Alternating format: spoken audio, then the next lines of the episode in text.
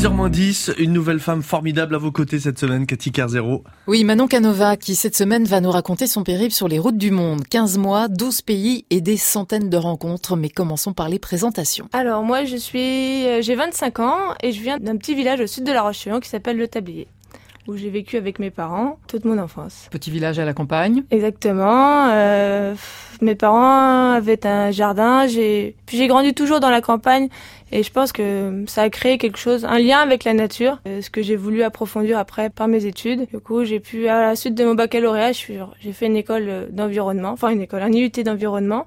À La Roche-sur-Yon À La Roche-sur-Yon. Et à la suite de cette, cette IUT, j'ai eu la possibilité, un peu par hasard et par chance, d'intégrer une école d'ingénieur agronome euh, à Clermont-Ferrand. Avec la, volonté plus tard de vous-même devenir agricultrice?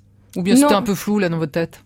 Non, du tout. Euh, ça a été plus un concours de circonstances qui a fait que j'ai pu intégrer cette école parce que j'étais bonne élève à l'IUT et je n'avais jamais eu l'idée avant d'être ingénieur agronome ou euh, même d'étudier l'agriculture. Il y avait des agriculteurs ou il y a des agriculteurs dans votre famille? Euh, Il y a mon grand-père qui était agriculteur. Vous faites cette école à, Clermont-Ferrand et puis ensuite vous avez la, la volonté de poursuivre sur le terrain Les stages que j'ai effectués, je les ai choisis en fonction vraiment de ce que j'avais envie de, Enfin, parce qu'on a la formation agricole, où on a une vision plutôt conventionnelle de l'agriculture, on parle beaucoup de productivité, de rentabilité, mais on vous donne la possibilité durant les stages, en fait, d'approfondir ce qui vous plaît vraiment. Concrètement, pendant les études, on vous parle de bio, de développement durable, d'écologie euh D'écologie, pas trop. De bio, on en parle, mais plus comme, on le perçoit plus comme une niche économique plutôt que vraiment un, une véritable, un véritable enjeu de, de territoire. Du coup, on a toujours une vision de l'agriculture d'un point de vue rentabilité, productivité. On vous dit même que c'est compliqué d'être agriculteur parce que bah, il faut beaucoup travailler et que le...